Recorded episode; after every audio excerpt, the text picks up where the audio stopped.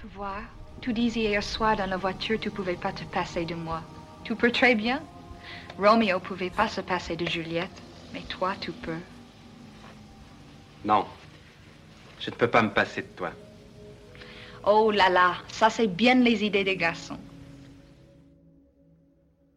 Bonjour et bienvenue dans ce nouvel épisode de Confine Love. J'espère que tu as passé une bonne journée. Avant de te laisser avec l'épisode, n'oublie pas que si toi aussi tu veux partager ton histoire, tu peux me l'envoyer à confinelove at gmail.com en version audio MP3 ou à l'écrit. Toutes les informations sont en description du podcast et d'épisode. Je ne t'en dis pas plus et je te laisse avec l'histoire du jour. J'espère qu'elle te plaira.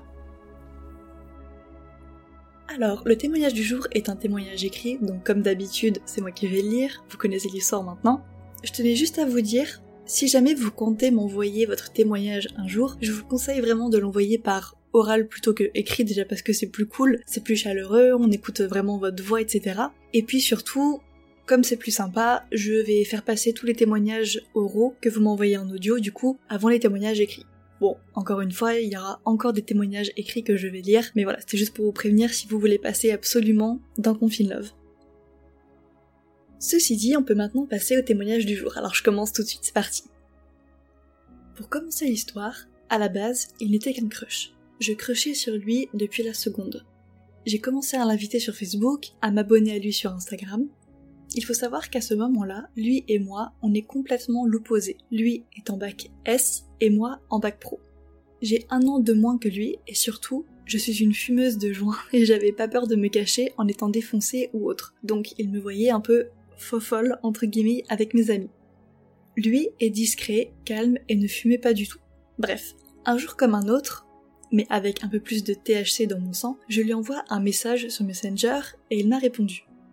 Donc on a commencé à parler tous les jours. J'ai commencé à m'attacher très fort à lui, j'ai donc fait la démarche de lui en parler il m'a directement mis un stop en me disant qu'il n'avait pas envie de se mettre en couple étant donné qu'il avait le bac à la fin de l'année.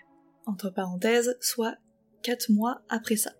Et en plus de ça, il ne restait pas en Ardèche pour sa poursuite d'études. Donc, il m'a alors proposé qu'on s'amuse. J'ai réfléchi. Je me suis dit d'un côté que je n'avais pas envie d'être juste un plan cul, et de l'autre, je me suis dit que si je refuse à tout moment, je rate quelque chose de grandiose. J'ai donc accepté, mais à une condition. Qu'on ne se voit pas que dans un lit, qu'on fasse des choses ensemble, autre que faire l'amour. Il a donc accepté. Nous avons commencé notre aventure, j'étais sa première fois, je m'attachais de plus en plus. Vraiment. On était si proches, on avait tellement de choses en commun. On se retrouvait tous les deux le soir au lycée, vu qu'on était internes tous les deux. On était vraiment proches. Un jour, un ami à moi m'a donc demandé où on en était. Je lui ai demandé, je lui ai demandé, et là il m'a dit que nous étions en couple. Donc, cette date, le 19 avril 2019, je m'en rappellerai toute ma vie. J'attendais tellement ça.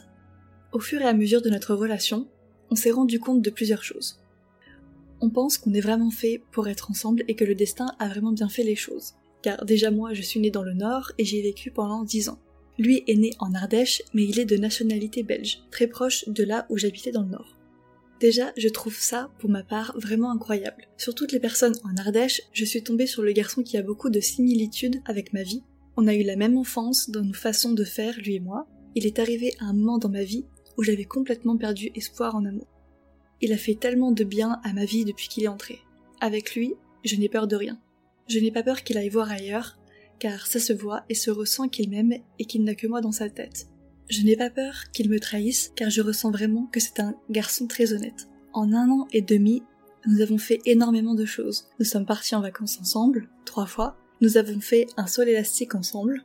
On a fait le confinement ensemble et actuellement on vit ensemble et nous avons même acheté notre voiture. Avec lui, je n'ai aucune crainte et je me sens vraiment bien avec lui.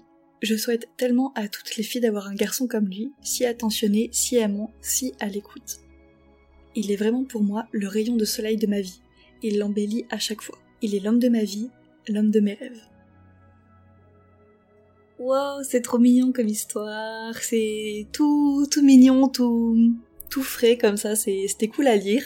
Au début, tu dis que vous étiez complètement différents l'un de l'autre, mais bon, visiblement ça fonctionne. Donc effectivement, les, les opposés s'attirent. C'est quand même assez frais comme couple, j'ai l'impression que ça fait un an et demi seulement, donc à voir comment ça évolue, mais vous êtes super bien partis en tout cas, donc euh, donc c'est cool, c'est tout mignon, j'adore. À un moment, j'ai quand même eu un petit peu peur, surtout au début, quand tu as dit que toi tu voulais que ce soit plus sérieux et que lui n'attendait qu'un plan cul entre vous deux. C'est vrai que quand ça part sur une ambiguïté, ça peut aller mal à un moment ou à un autre. Mais bon, visiblement ça fonctionne bien entre vous, donc tout va bien dans le meilleur des mondes. Et voilà pour l'histoire du jour. N'oublie pas que si elle t'a plu, tu peux me laisser un avis sur Apple Podcasts. Ça me fait vraiment super plaisir de lire vos retours. Moi, je te laisse ici et je te dis à demain. Salut